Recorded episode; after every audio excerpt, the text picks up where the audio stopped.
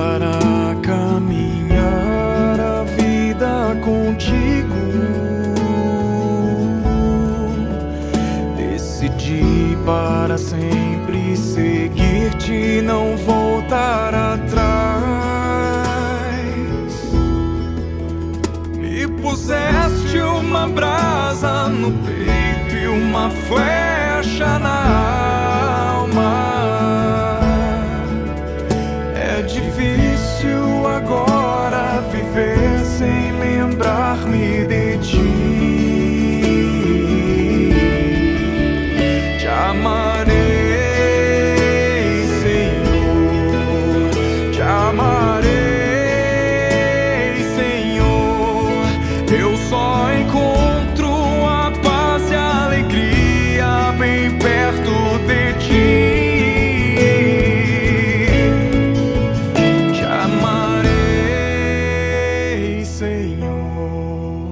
Te amarei, Senhor. Eu só encontro a paz e a alegria bem perto de ti. Perto de ti. 26 domingo do tempo comum, 26 de setembro de 2021. Na liturgia de hoje, Jesus diz: Quem não é contra nós é a nosso favor. Se tua mão direita te leva a pecar, corta. A cor litúrgica é a do tempo comum, verde. E o pensamento do dia é de Santo Agostinho, abre aspas. Ó eterna verdade, verdadeira caridade e querida eternidade. És o meu Deus, por ti suspiro noite e dia. Fecha aspas.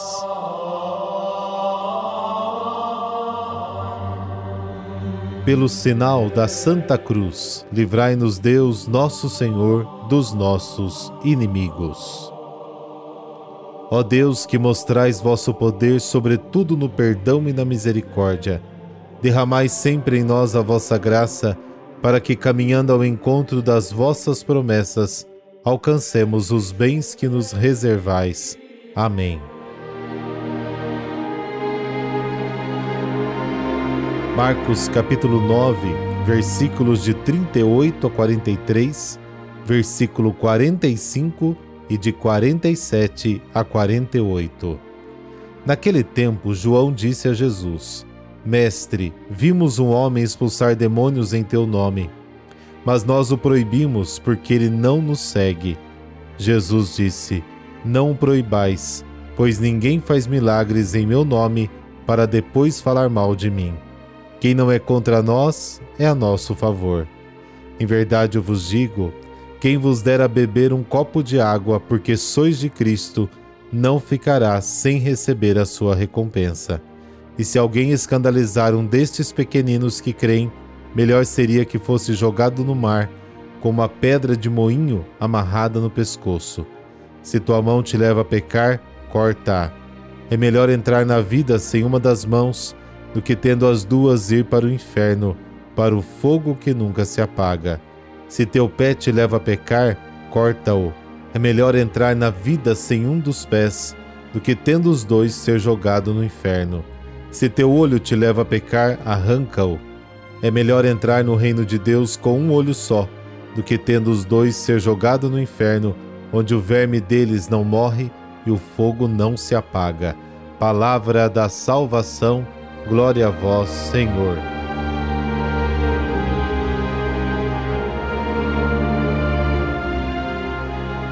Ao longo dos tempos, e talvez não diferente de hoje, muitos cristãos acreditam ter Jesus só para si e com isso se tornam intolerantes com as outras pessoas. O primeiro ensinamento do Evangelho de hoje é não querer impedir o bem, mesmo que ele não venha da mesma religião que a nossa. A prática do bem é um dever de todo ser humano, independentemente do credo que professa. Cristo está presente onde o bem é realizado. Podemos constatar claramente o egoísmo dos discípulos e a competição que muitas vezes vem disfarçada de fé, mas na verdade está negando a própria fé.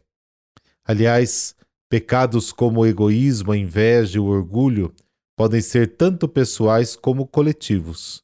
O pecado original é justamente colocar o próprio eu no lugar de Deus. E o pecado original de um grupo é colocar o próprio nós no lugar de Deus. E a igreja, caro ouvinte, não é composta por aqueles que seguem este ou aquele padre, este ou aquele pregador, mas por aqueles que seguem a Cristo. E aí nos faz pensar esta verdade do Evangelho: até quem der um copo d'água a alguém não ficará sem recompensa.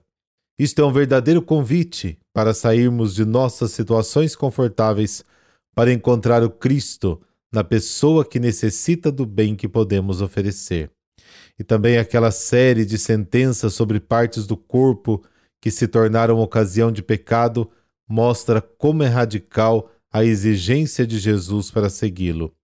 E quando a nossa salvação está em jogo, não podemos tolerar as nossas meias medidas. É claro que não está pedindo que você corte de fato os membros do seu corpo. É uma linguagem simbólica para que você corte o mal pela raiz. O marido, que é constantemente tentado pela colega de trabalho, deve cortar todo tipo de contato, mesmo os mais inocentes. A fidelidade matrimonial, neste caso, está em risco. E não vai adiantar muito cortar as beiras, alguns momentos. É só uma questão de tempo de novas investidas para que caia de vez. Neste, em outros casos, vale muito o ensinamento de hoje. Corte o mal pela raiz.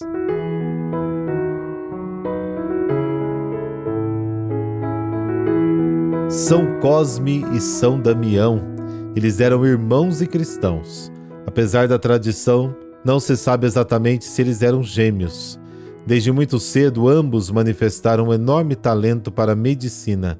Estudaram e se diplomaram na Síria, exercendo a profissão de médico com muita competência e dignidade. Inspirados pelo Espírito Santo, usavam a fé aliada aos ensinamentos científicos. Os irmãos não cobravam absolutamente nada pelos tratamentos, mas tudo faziam com caridade e dedicação.